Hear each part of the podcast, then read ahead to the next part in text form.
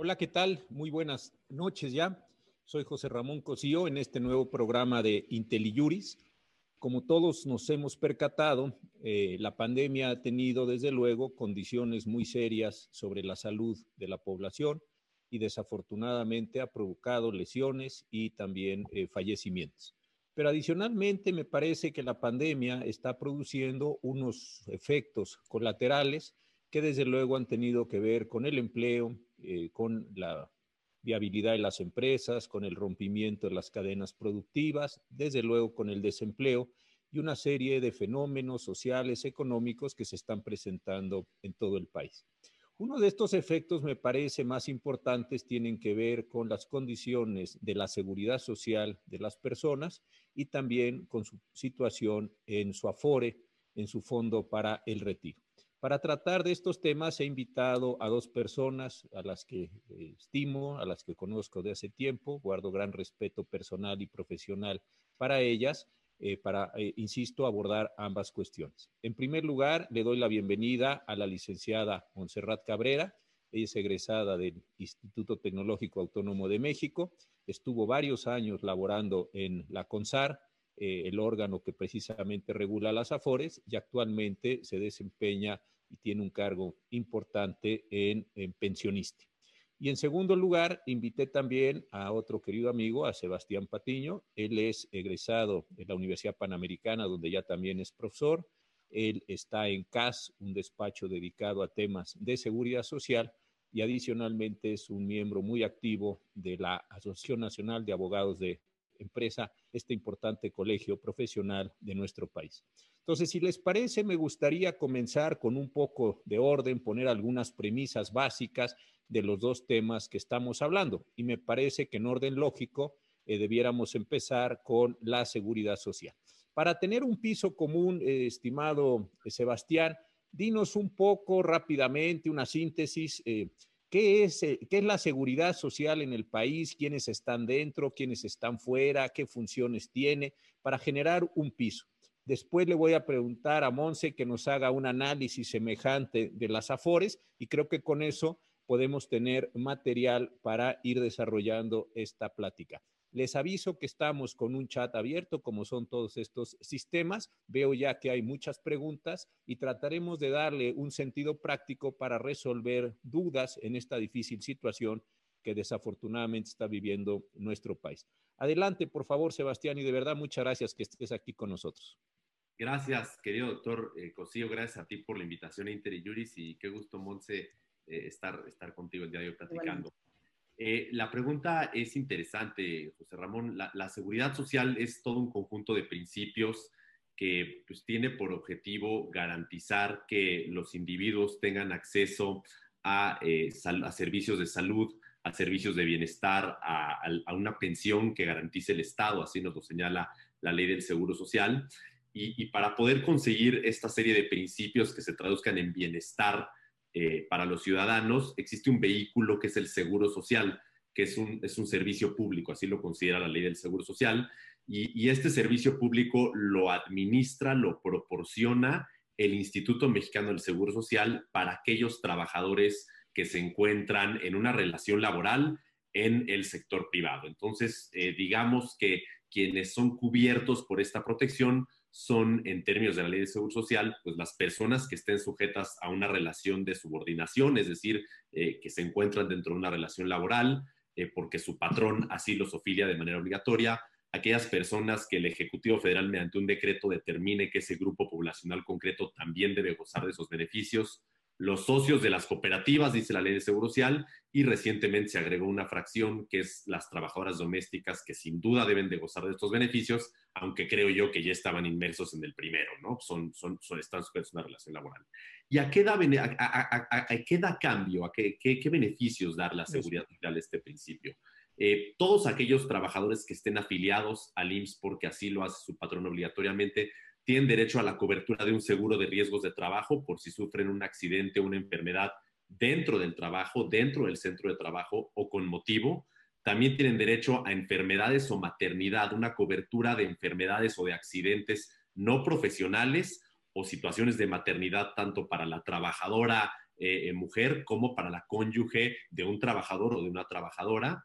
También te da derecho a un seguro de invalidez y vida cuando un trabajador queda imposibilitado por algún tipo de accidente no profesional a poder seguir elaborando en las condiciones en las que lo hacía anteriormente porque haya quedado lesionado o que el trabajador haya perdido la vida, pues sus deudos, su viuda o sus, o sus, eh, sus hijos eh, huérfanos, si cumplen los requisitos de la ley, podrán tener derecho a una pensión tiene derecho también a una serie de guarderías y prestaciones sociales, guarderías que tiene el IMSS, velatorios, eh, institutos deportivos, eh, centros de aprendizaje.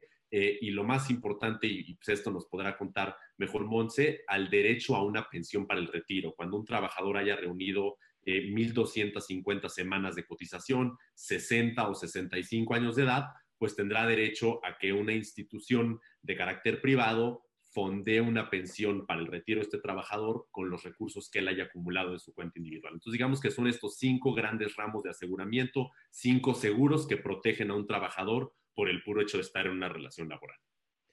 Perfecto. Y tú dabas ya pie para la, respuesta de Monse.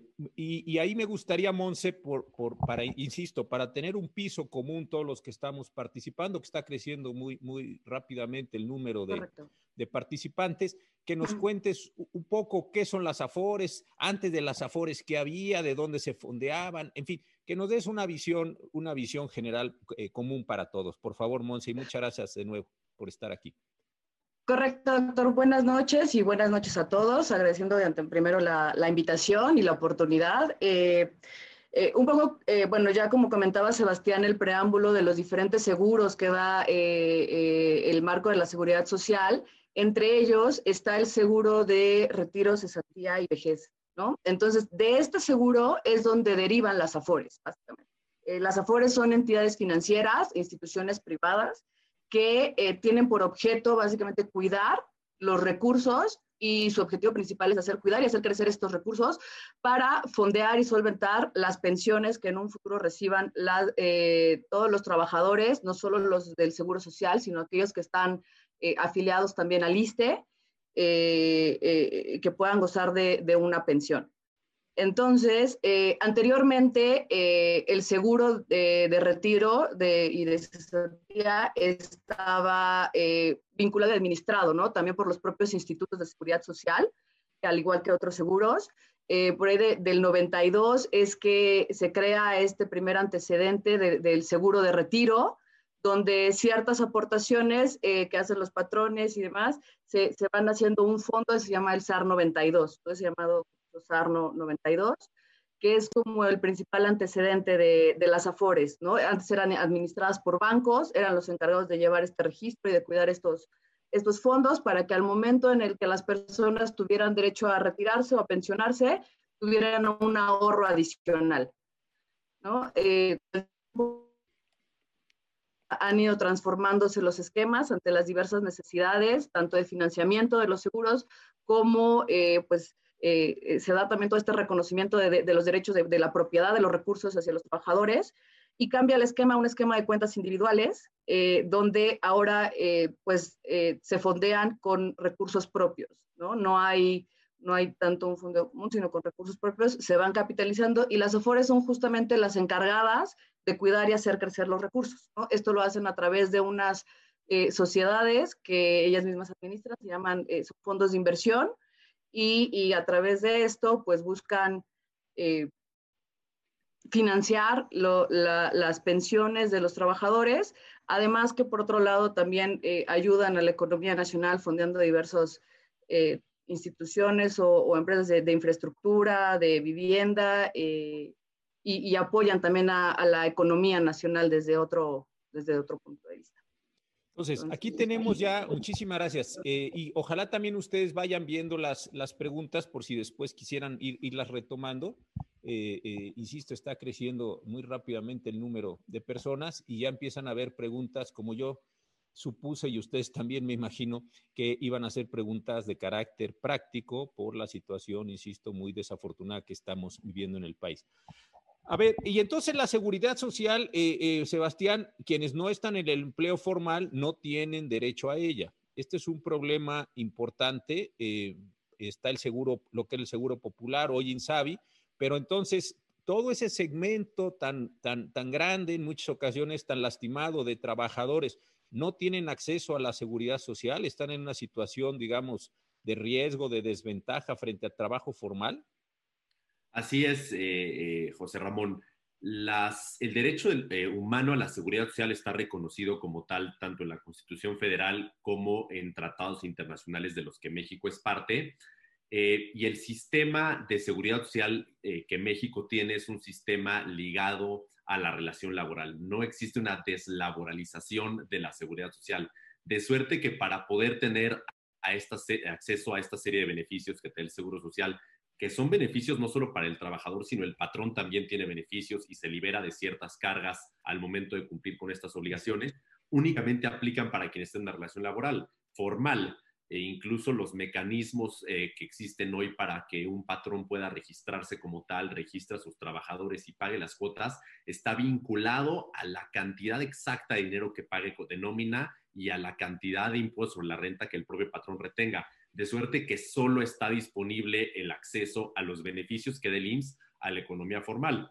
Naturalmente, el Estado, a través de todo el Sistema Nacional de Salud, eh, podrá brindar a los ciudadanos que no tengan seguridad social un esquema de servicios de salud, pero la infraestructura que hoy tiene el IMSS y las aportaciones que se hacen al Infonavit, que también es un derecho al que tienen los trabajadores para poder acceder a una vivienda, está limitado únicamente a la economía, a la economía formal y a los trabajadores que voluntariamente puedan eh, eh, o a los patrones que voluntariamente puedan inscribirse, porque existen modalidades por las cuales un trabajador decida gozar de los beneficios que te dan tanto la cotización de cara a una pensión o el derecho a los servicios médicos, el trabajador tendría que pagarlo de su propia bolsa en caso de que no esté en una relación formal, pero en principio no tenemos un esquema en México que abrace a la totalidad de la población, sino únicamente aquellos que están empleados en el, sector formal. Y, gracias. Y lo mismo pasa con Afores, ¿no, Monse? Sí, es correcto digo, lo, que señalan y, básicamente en esta idea de, ir desligando un poco ¿no? E, el, esquema eh, de las afores de la seguridad social y, de brindar también cierto apoyo a aquellas personas que, están en la, eh, la informalidad por diversas razones o necesidades, es que las afores tienen esta oportunidad que les da de que aquellas personas que no están eh, en un trabajo formal puedan aún así tener una cuenta de afore puedan tener acceso a, ciertos eh, beneficios que obviamente eh, son mucho más limitados que si estuviera en el trabajo formal, eh, pero que les permiten tener acceso a, poder hacer un fondo, ¿no? Una inversión de, de, los recursos que con una visión de largo plazo. Sin embargo, pues obviamente falta avanzar todavía en este esquema que permita que en un futuro materialice el que este tipo de trabajadores pueda tener también un derecho a una, una pensión mucho más eh, te,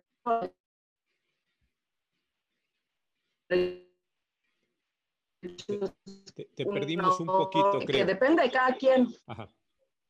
Pero, ah, pero déjame hacerte una pregunta, Monse. ya... ya... regresaste, pero déjame hacerte una pregunta. Pero el grueso de, los, de las personas que tienen cuentas individualizadas en Afore son personas que provienen, de, que están en el Seguro Social o que están en el ISTE, como en el, eh, eh, eh, el caso de, la, de, la Afore en la que tú estás trabajando actualmente, ¿no? Es decir, el gran, gran rumbo de financiamiento es ese.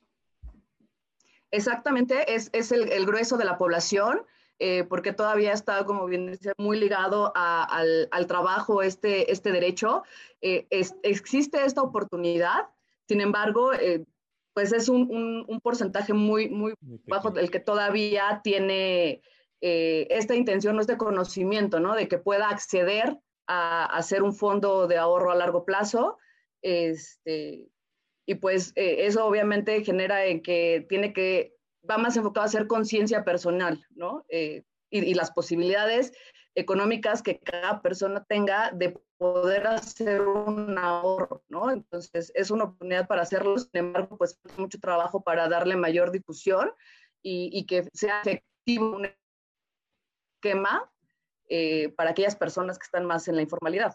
Ok, ahora ya tenemos una base común que es seguridad social, ya tenemos una base común de que es, es Afore. Desde luego muy, muy básica, pero tenemos que, ser eh, eh, cuidadosos del tiempo.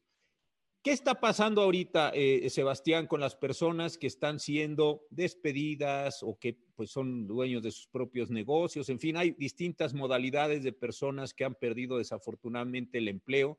Y como tú decías, como hay una relación entre empleo y seguridad social, ¿qué está pasando con la seguridad social? Son personas que se ven de plano en una, en una situación eh, pues de enorme precariedad o hay mecanismos compensatorios, porque hay ya varias preguntas que nos están ya diciendo esto. ¿Qué pasa? ¿Cuál es la, consecuencia de perder el empleo bajo cualquiera de las modalidades, renuncia, despido, en fin? Ahí, ahí, creo que hay un tema eh, pues muy, muy delicado. Claro. Eh, mira, la, verdad es que la, la, respuesta a la pregunta, incluso todo lo que puedas abarcar de seguridad social, depende de quién es tu empleador, porque quizá lo que estamos abordando ahorita y el, tema propio de esta mesa son eh, las relaciones eh, jurídicas entre patrón y trabajador eh, del Estado o, los privados, porque el Estado pues, pensionista todo el tema que ve, por ejemplo, Monse, aunque las reglas del IMSS únicamente aplican a los trabajadores del sector privado pero existen muchas, muchos sistemas de seguridad social en México, Pemex, Defensa, Marina tiene el propio, eh, organismos descentralizados cuentan con uno. Algunos eh, estados, ¿no? Entidades, entidades de la República tienen el suyo, entonces, eh, pues cada uno podrá tener reglas muy distintas, pero vamos, el grueso que está concentrado en, en, el Instituto Mexicano del Seguro Social, que son estos trabajadores del sector privado, no existe dentro de los ramos de aseguramiento y creo yo que debería existir un seguro de desempleo como tal eh, existe la posibilidad de que un trabajador, al ser separado de su cargo, ya sea de manera voluntaria, por despido, etcétera, pueda seguir disfrutando de los beneficios de la seguridad social, es decir, que puede el trabajador ir siguiendo a su clínica. Él y sus beneficiarios. la seguridad social no solo abraza al trabajador, eh, dice la ley que es, el, el, objetivo de la seguridad social es que abrace esta serie de trabajadores serie de beneficios, perdón, al trabajador para su bienestar individual y colectivo, de suerte que también los beneficios de la seguridad social se extienden al cónyuge del trabajador, a los hijos y a los ascendientes en, primer grado si se acredita la dependencia económica. Entonces, todo este, este gran grupo de beneficiarios y el propio trabajador pueden seguir disfrutando de los servicios médicos hasta por un plazo de ocho semanas, únicamente dos meses después de que cesa la relación laboral, es un periodo de conservación de derechos. Después de eso, el trabajador ya no podría acudir a las clínicas, ya no podría eh, la, la, cónyuge de un trabajador poder atender su maternidad en una clínica del IMSS o el niño, el hijo de esa familia, poder ingresar a una de las guarderías del instituto. Eh, no existe un seguro de desempleo que le dé una compensación al trabajador por parte de un órgano distinto al patrón, porque el patrón puede liquidar o puede indemnizar, pero no existe una suerte de seguro de desempleo, aunque hay una posibilidad de retirar dinero de las afores que Montse la conoce mejor y creo que se ha echado mano mucho de eso. Eh, y, creo que la, la, reforma que se tenga que hacer, ya muy necesaria la ley de seguro social, debería de contemplar una suerte de seguro de desempleo. Pues otra vez, Monse, Sebastián te puso la, pregunta. este, sí, vamos muy bien, vamos hilando muy bien, vamos hilando muy bien. Y estoy muy de acuerdo con lo, con lo que dice Sebastián y de, la importancia de tener un seguro independiente de desempleo, ¿no? Eh, hoy en día lo único que tenemos en nuestro sistema de seguridad social o nuestros sistemas de seguridad social en cuanto al desempleo es un seguro que está ligado a nuestro seguro de pensión de vejez. Entonces, eh, pues obviamente eh, nos enfrentamos ante eh, cuando sucede, por desgracia, que nos quedamos sin trabajo o algo y ante la necesidad, nos vemos a veces obligados a echar mano de estos recursos que, tienen un objetivo, ¿no? Y el objetivo es asegurarnos un ingreso en el futuro pero ante la necesidad, pues vamos a tener que disponer de ellos. Entonces... déjame interrumpirte porque creo que esto es muy importante. Lo planteó Sebastián y tú lo, lo, retomaste muy bien. Eh, la FORE no es un seguro de desempleo, que las personas se vean. Eso sí me gustaría que lo aclararas muy bien porque puede, es decir, y lo dijo Sebastián, pero la mecánica es, a ver, yo hoy me quedo sin empleo y no tengo un seguro, tengo entonces que echar mano o de ahorros o de otras cosas pero suponte que no tuviera yo ahorros y quisiera ir a mi Afore. ¿Qué hago y entonces con mi Afore?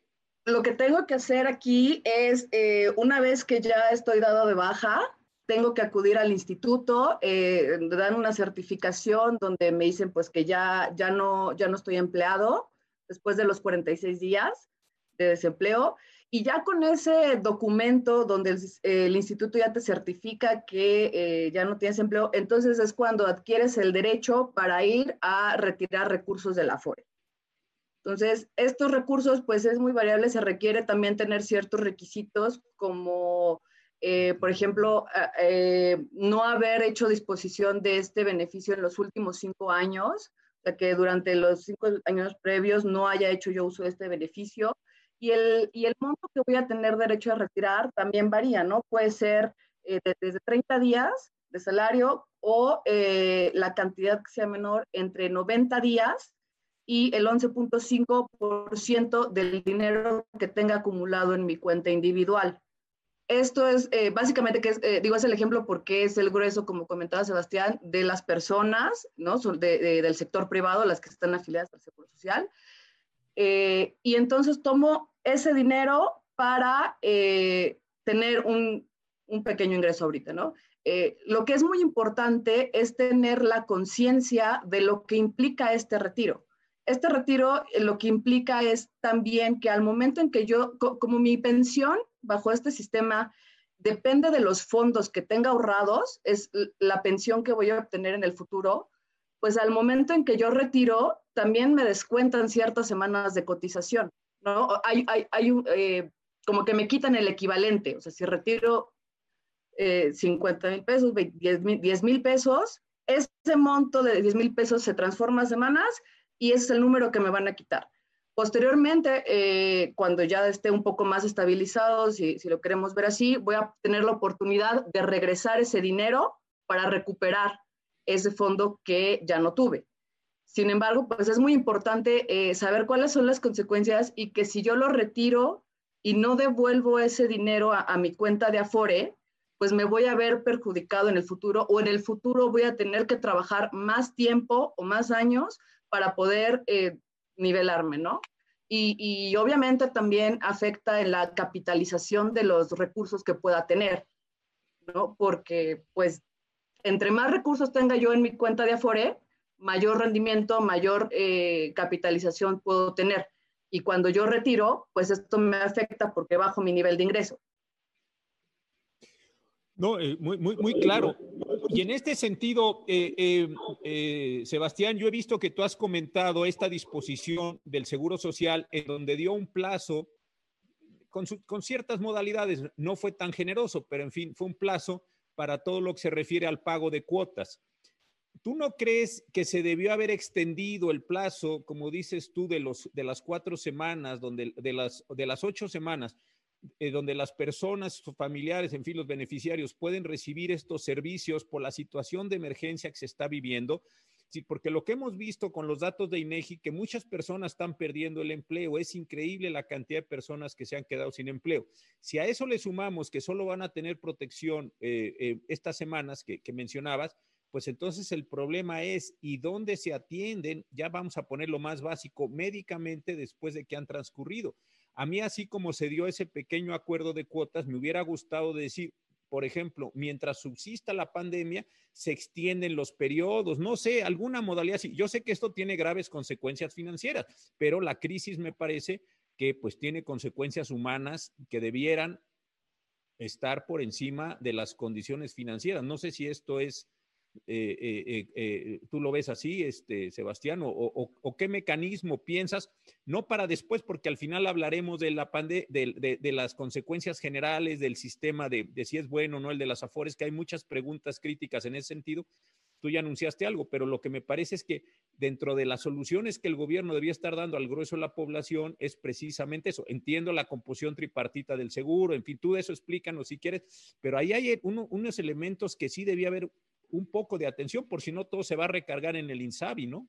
Yo creo, yo creo, José Ramón, que precisamente por la composición tripartita del seguro, que tiene representantes del Estado, representantes patronales y representantes obreros, es que se debió dar una cantidad de beneficios sustanciales a todos, a patrones y a trabajadores, porque si le das beneficios a patrones, permite sostener las relaciones laborales quizá con unas legales disminuciones de salario que podrán ser compensadas posteriormente o a lo mejor no, pero que permitan mantener la flotilla laboral no solo con el pago del salario, sino con el beneficio de la seguridad social, que cuando la gente queda desprotegida, de verdad puede quedar en un desamparo. Hemos visto muchas críticas, muchos cuestionamientos, los vemos a diario y no son nuevos en redes sociales, en diversos foros, sobre la saturación de los hospitales, sobre alguna lentitud en ciertos procedimientos del IMSS.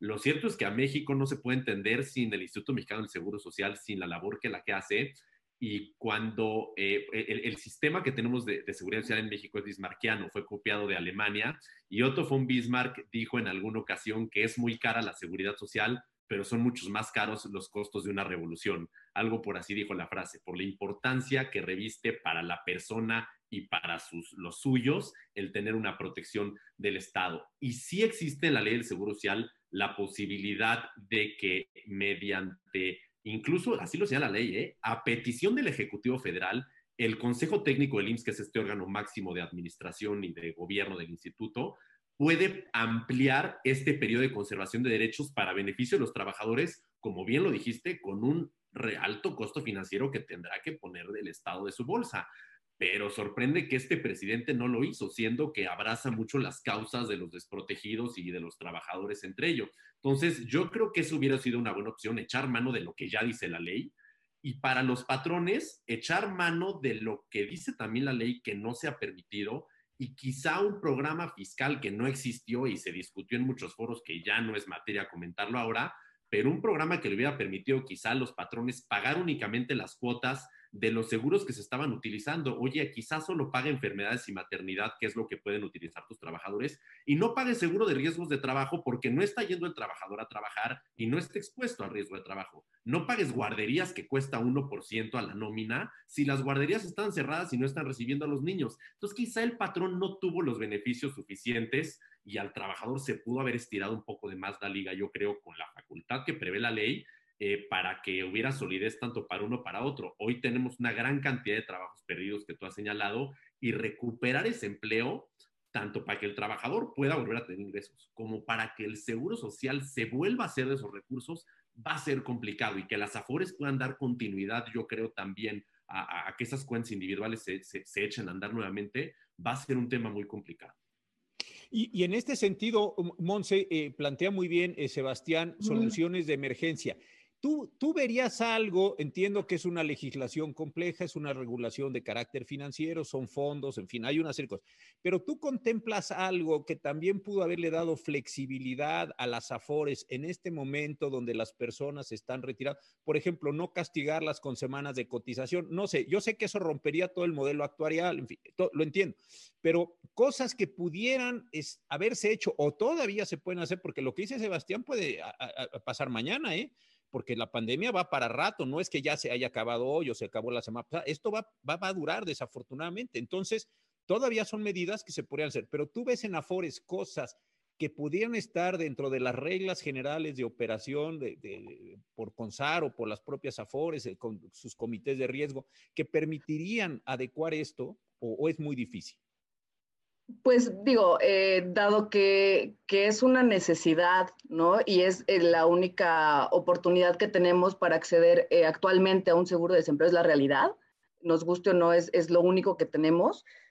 pudieran a lo mejor, no es tan sencillo, pero sí tendría que ser un conjunto de trabajo entre el Seguro Social, los institutos, la CONSAR, eh, el, establecer ciertas medidas que faciliten el acceso, ¿no? O sea, el que se puedan establecer ciertas medidas de, facilitar los accesos a, estas disposiciones, eh, reducir los tiempos de, espera para poder acceder, ¿no? No esperar 46 días, sino que puedan ser un acceso más inmediato. Eh, en cuanto a los montos, pues ahí es una balanza, es una balanza sobre si quiero eh, darles hoy a cambio de lo que pueden obtener en el futuro. Eh, y, ese es el, gran dilema, ¿no? Es eh, si, lo recibo ahorita o lo recibo después. Entonces, creo que pudieran establecerse otro tipo de mecanismos también en el Estado que garanticen un, un, cierto ingreso a las personas o que les puedan dar algún apoyo a través de otros medios. Eh, pero, pero bueno, eh, eh, en cuanto a las afores, pues pudiera ser a lo mejor reducir los tiempos de espera.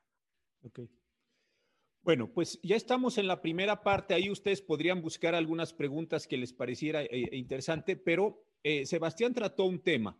Y a mí me gustaría planteártelo, Sebastián, así, pero sobre el seguro social, porque tú ya ibas a entrar a hacer recomendaciones sobre las AFORES, pero vamos sobre el seguro social. Sabemos que el seguro social no está...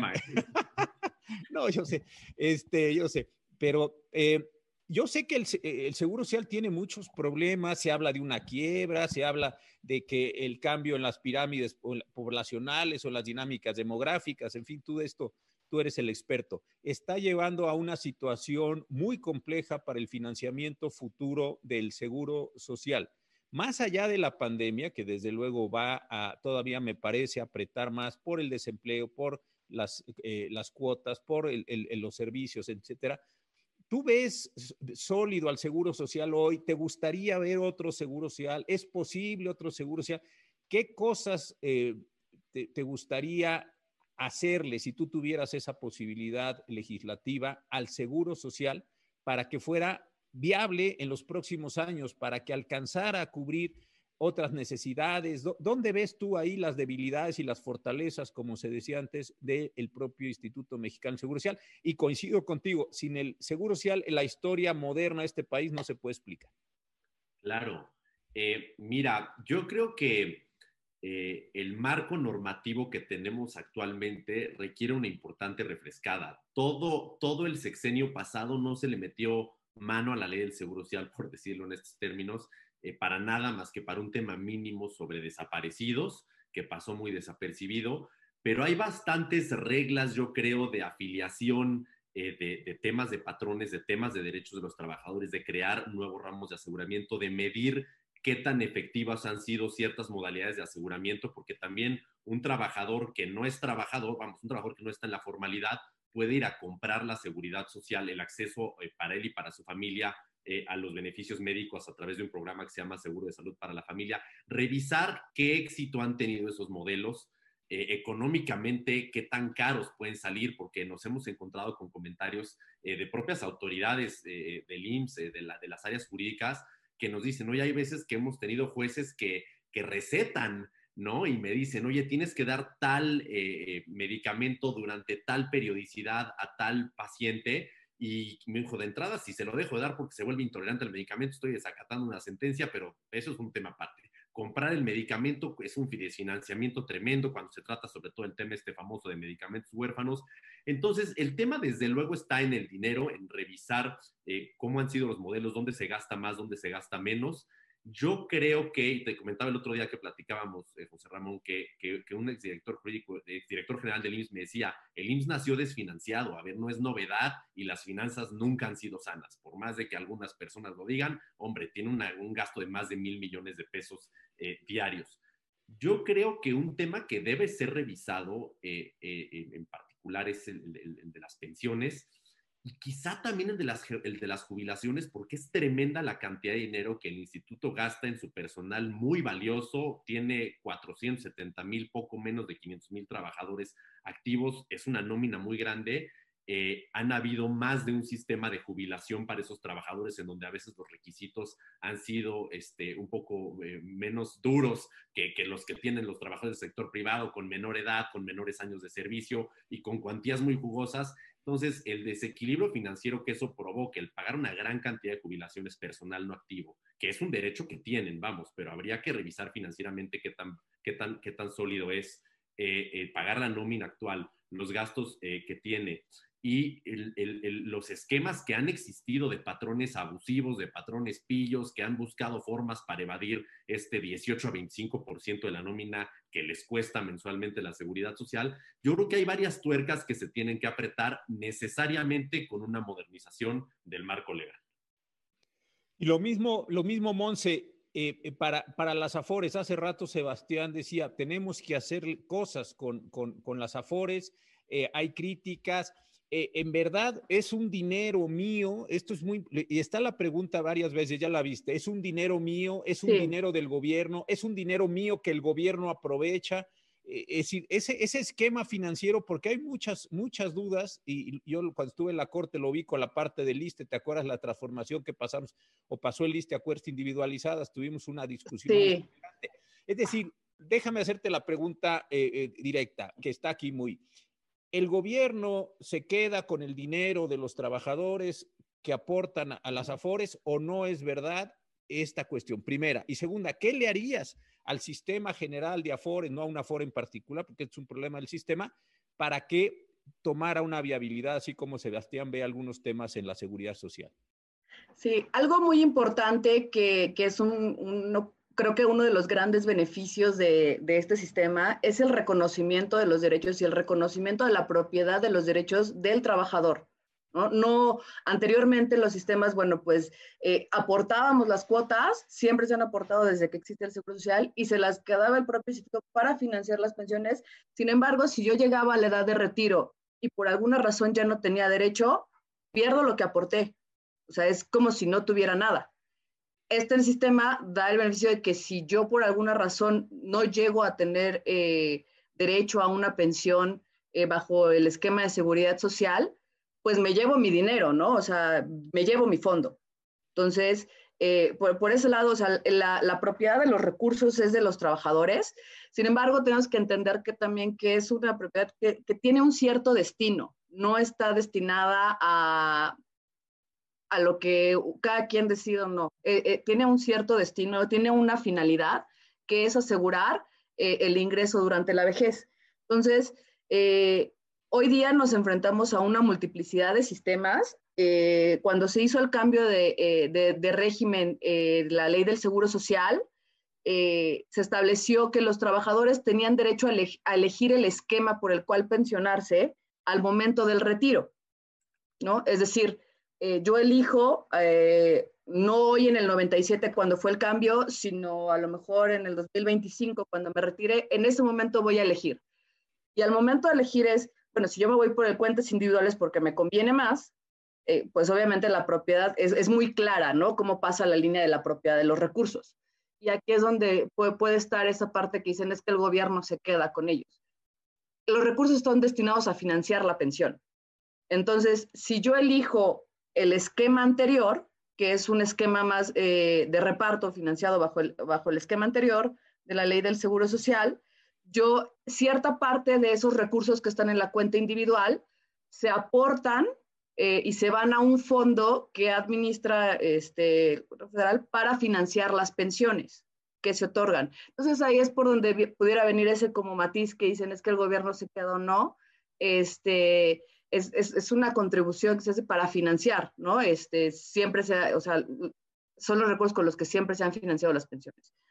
Eh, por el otro lado, eh, bajo el nuevo esquema, ¿no? Tanto ahora de, de, lista es mucho más claro porque la elección se hizo al momento del cambio de la ley, pues ya es, tú decidiste hoy si te quedas en el régimen anterior o si cambias a cuentas. Si te quedas en el régimen anterior, esos recursos pues siguen estando dentro de, de los sigue administrando el Seguro Social, los que son destinados a la pensión. Y lo único que, está en el otro esquema, que es el SAR, eh, sería ese 2% de retiro que, se aporta y el fondo de vivienda, y que al final, al momento en el que yo me pensione, voy a tener derecho a retirarlos como un ahorro adicional. Y, por ahí un poco ligado a lo que decían, por ahí una pregunta de, si los trabajadores del ISTE pueden retirar o no eh, por desempleo, también lo pueden hacer. De hecho, estos trabajadores del, que, les llaman el décimo transitorio, que son los del viejo esquema, también pueden hacer algún retiro por desempleo, pero es con cargo a ese fondo del SAR que, que, pudieran retirar en un futuro. Eh, y ahora vamos a ponerle un poco de carnita aquí a la discusión. ¿Qué le harías al sistema, al sistema de Afores, tú que estás adentro? Después le vamos a, a preguntar lo mismo a Sebastián porque él siempre quiere hablar de, la necesidad de cambiar el sistema Afores. Este, y le gusta mucho ese tema.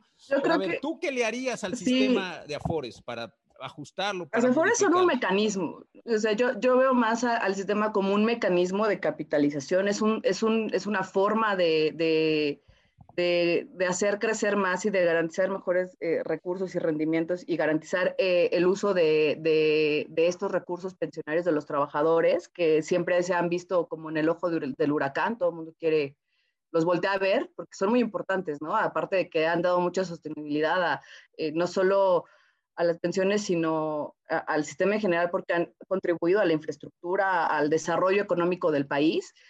Eh, yo creo que es muy importante eh, sí ver eh, cómo, más allá de quién administra o no o quién tiene los recursos, cómo garantizamos que, que, estos recursos que en un futuro tengamos realmente nos alcancen para tener pensiones dignas.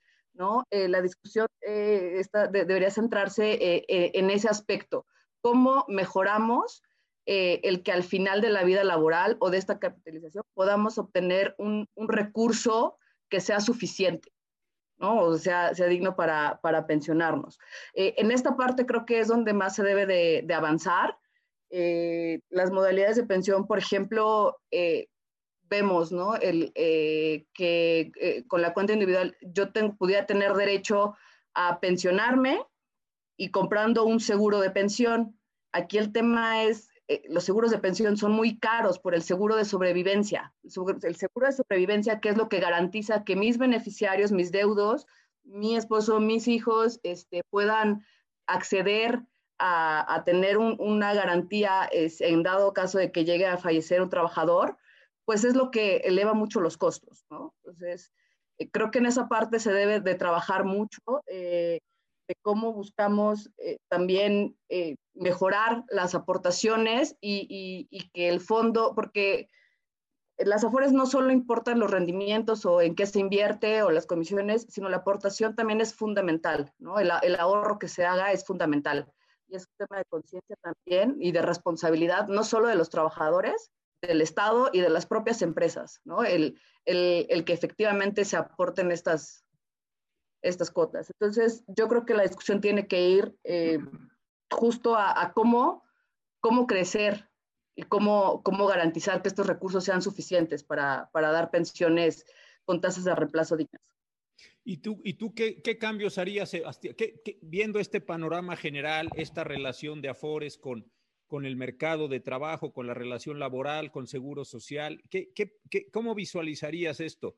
El otro día platicábamos de eso, ya no alcanzó el tiempo para que desarrollaras la idea y, me pareció muy interesante lo que habías anunciado, pero a lo mejor eh, pues sería bueno que ahora lo, lo, hicieras de manera más amplia. Y como ella sí le sabe al tema, mejor lo dejé para el final. Oye, déjame, me regreso tantito a, a, una pregunta que he, leído más de una pregunta. Sí, sí, eh, eso, de eso se trata el programa, de que sea temas y yo creo que una gran, gran medida que requiere el sistema de seguridad social mexicano para, para apretar tuercas es que exista justicia especializada.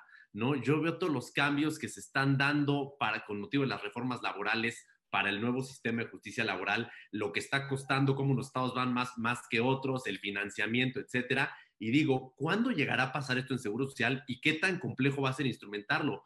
Eh, me refiero a justicia especializada porque la ley de seguro social nos dice que cuando existe un conflicto entre un patrón y el IMSS es de naturaleza eh, eh, administrativa y se dirime en el, en el otrora Tribunal Fiscal. Tiene un nombrezote más largo, pero nos lo vamos a ahorrar y eh, los conflictos entre, entre trabajador y el instituto respecto al reconocimiento de una prestación o de una calificación de una enfermedad se tienen que dirimir ante las juntas de conciliación y arbitraje. Y eso ha hecho que las juntas sean el, el, el IMSS es el usuario número uno en las juntas de asuntos que no son de naturaleza laboral, porque la seguridad social, que esto es lo que más digo, no es derecho laboral y no es derecho fiscal. Entonces, si existiera una justicia especializada, quizá se podrían resolver con mayor este, eh, amplitud muchas de las preguntas que a lo mejor muchos usuarios han tenido en experiencias en juicios, ¿no? y fíjate, y fíjate en, el Tribunal de Justicia Administrativa, Tribunal Federal de Justicia Administrativa, que es el que te refieres, ahí hay un tema muy interesante. También las cargas de trabajo que tienen las salas regionales es increíble. Y a veces lo que se están discutiendo son montos, diferencias de montos, ¿no?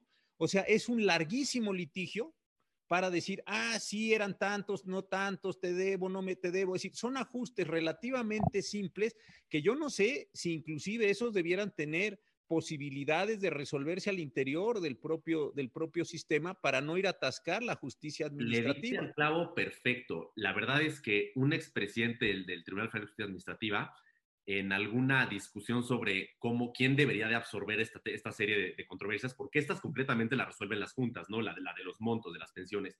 Y cuando dijimos, es que este, esta, esta relación jurídica es de naturaleza eh, administrativa, y dijo, no, a nosotros no nos echen esa carga. Y perdió una gran respuesta, ¿eh? dijo, el Tribunal Federal de Justicia Administrativa es un tribunal de justicia, no un tribunal de trámite. el trámite que se resuelva en instancia administrativa adecuadamente. Y yo creo que tiene toda la razón. Exacto. Y también el propio tribunal tiene una enorme cantidad de asuntos. Alguna vez me comentaban, un porcentaje muy alto de esos asuntos tienen que ver con seguro social. Es decir, yo, yo entiendo esta situación que dices tú de la condición eh, eh, de especialización, ¿no? Ahí hay un problema eh, también en la parte, en esto. Y en el caso, Monse, porque también está esta pregunta, ¿quién resuelve los conflictos? Si yo no estoy de acuerdo con, hay una variedad tal de cosas que, ni, señalo, pero si yo no estoy de acuerdo a, con quién voy, quién me resuelve, tú estuviste en la CONSAR, a lo mejor por ahí hacían algo de esto, no sé, cuéntanos, cuéntanos. Eh, claro, pues obviamente mucho, como decías, como al estar ligado las EFORES al tema de seguridad social, pues en cuanto a beneficiarios, muchas cosas las resuelve el tribunal, ellos son los que nos dicen, ya sea las juntas o en el caso de trabajadores ISTE, eh, el tribunal, eh, ellos eh, nos dicen, ¿no? ¿quién, ¿Quién es a quien le debo entregar? ¿no? ¿A quién le debo dar el, el, dinero? en cuanto a, la CONSAR, pues obviamente la CONSAR ha hecho una labor muy, muy grande, muy importante de atender a muchas personas para resolver las problemáticas que tiene, ¿no? pudiera hacer a lo mejor una función que va más allá de, sin embargo, la necesidad la ha rebasado y, y lo que se busca es que este, poder resolver, ¿no? Y atender a las personas. Entonces, eh, la Conducef ha sido otra de las instituciones que, ha actuado como, mediador eh, al ser una, entidades financieras eh, para atender o resolver, ciertos conflictos que puedan tener las personas en relación con sus afores, sus cuentas. Y, bueno, básicamente son las instituciones que, que, resuelven.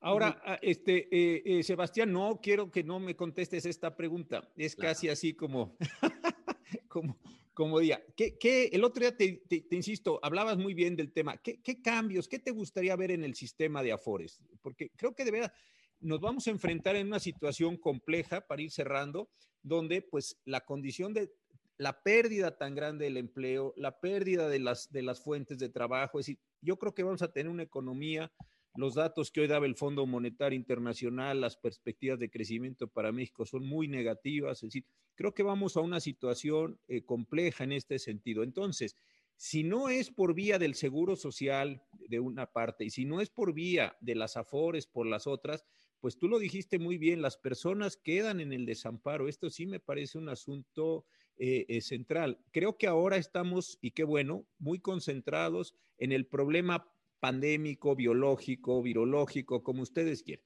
En eso estamos ahora concentrados y qué bueno porque se trata de salvar vidas. Pero cuando lleguemos a una condición mejor, a, una, a, la, dicha eh, punta de, la curva, etcétera, yo creo que nos vamos a dar cuenta del enorme deterioro que sufrió toda la economía nacional y las instituciones a las que nos estamos refiriendo aquí, creo que deben ser palancas o tienen que ser palancas para volver a echar a andar una gran cantidad de sectores de la economía. De otra forma, pues eh, eh, los niveles de pobreza más los niveles de desigualdad me parece que sí son eh, muy, muy, muy preocupantes. Muchísimas personas van a quedar muy lastimadas. A ver, claro, no, no, no, no, me, no me voy de la pregunta. Mira, ¿qué me gustaría, dijiste ahorita, qué me gustaría que, que, que pasara en materia de la eventual reforma, de la muy próxima, yo creo, ya reforma al sistema? que los interlocutores y quienes participen en estos procedimientos sean la gente que le sabe. Y no soy yo, porque yo creo que aquí tienen que intervenir actuarios financieros, economistas, y desde luego con el, todo con la finalidad de proteger este gran derecho humano y, de que, como bien lo dice Monse y lo ha dicho la OCDE, que tengan una pensión digna y una buena tasa de reemplazo los trabajadores. Em, yo creo que lo platicaba el otro día con una profesora argentina, especialista en seguridad social, eh, cuando veía los porcentajes ella que pagaban el, patrón y el trabajador por concepto del, seguro de retiro, el patrón paga el 5.15% del salario base de cotización y el trabajador era el 1.25%. Entonces, cuando ves eso, dices, oye, no va a haber pensiones que den realmente para que, que, sean dignas y el sistema no va a dar eh, con esa contribución. Yo creo que a pesar de que la carga impositiva ya es mucha para los patrones que quieran eh, solicitar permisos, pagar impuestos, pagar renta, pagar una nómina, además seguridad social, bueno, eso no es carga impositiva, pues, es parte del costo social, pero la carga impositiva de contribuciones de seguridad social, aportaciones que hacen, ya es alta, se tiene que expandir todavía un poco más por parte de patrón, por parte de trabajador y por parte del Estado para que haya más recursos. La verdad es que creo que se culpa mucho a las Afores del tema y la Afore no tiene la culpa, la Afore solo administra el, dinero, el, sistema es el que quizá no estuvo tan bien diseñado, a Chile se le copió este esquema, ellos lo hicieron a principios de los 90, no les funcionó, la crisis pensionaria es algo que ha pasado en muchos países, de muchas economías y con muchos sistemas. El sistema sajón no, no está exento de esto. Em, eh, Argentina también copió el sistema, aunque tuvo posibilidad de reencauzarlo y me preocupa que en México han pasado 20 años y no se ha reencausado. Entonces, habría que revisar la aportación, insisto, que hacen estos grupos, habría que revisar los eh, ingresos que obtienen las AFORES, y lo digo en el, vamos, en el mejor de los sentidos, no como algún actor político quizá pueda decirlo, pero revisar que el rendimiento eh, pueda también llegar al trabajador de una mejor manera, aunque aquí el dinero se diluye y Monse lo conoce muy bien en gran cantidad de participaciones, porque hay muchos entes que intervienen en comisiones, etcétera. Entonces, habría que revisar eh, también eso. Em, quizá detalles, a ver, esto ya es un poco un detalle más fino, eh, no menor, la posibilidad de que un trabajador tenga que retirar fondos eh, por quedarse en desempleo o por matrimonio, que son las únicas dos causas. Imagínate que ha de haber dicho el legislador que el matrimonio era tan duro como el desempleo y le dio chance al trabajador de retirar una lana cuando aconteciera ese suceso. Oye, no. le apoyo para empezar. No, le quites al que cayó en desempleo semanas la parte proporcional y está retirando dinero que está creado para un propósito distinto, para una contingencia muy futura. No hay cultura del ahorro para el retiro en México. Eh, eh, eso es un tema complicado. Entonces, em, yo sí creo que, hay que estar muy vigilantes de las propuestas porque ya hay varias, ¿eh? ya están saliendo de sí, Hay que estar muy vigilantes de cuál es la que va a pasar. Y te lo dije el otro día, la crisis de las pensiones en México, que claro que existe, es una papa caliente que se han pasado de gobierno en gobierno y a este le va a tener que tocar resolverla. Entonces. Monse, adelante, por favor. Gracias, Sebastián, muy bueno. Y algo muy importante que va de la mano de lo que mencionaba ahorita Sebastián es que eh, la cultura que tenemos del ahorro y el acercamiento que tenemos, el interés en, en, cuanto a los fondos que van a financiar nuestra pensión, si es que llegamos a tenerla, ¿no? Eh, las cotizaciones son súper importantes, efectivamente son tan bajas o son, son bajas como para lograr obtener eh, más allá de, de, de cierto nivel de, de tasa de reemplazo, y, es muy importante que esto pueda crecer. Otra cosa que tenemos que tener muy importante y conciencia desde que empezamos a trabajar es que efectivamente nos registren y, se aporte lo que estamos ganando, en proporción a lo que estamos ganando, ¿no?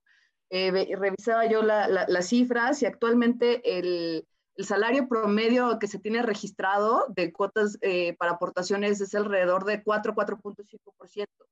Eh, digo, 4.5 salarios, perdón. Y yo quisiera saber realmente de, este es el grueso de, de, la población que está registrada con esos salarios, pero realmente cuántos de estos ganan efectivamente eso y cuántos tienen un mayor ingreso, pero que están registrados este, con un salario más bajo, porque pues hoy día digo, ah, pues hoy obtengo más, ¿no? Entonces hoy necesito más y como el futuro está muy largo, pues no me preocupa tanto eso, entonces regístrame con menos.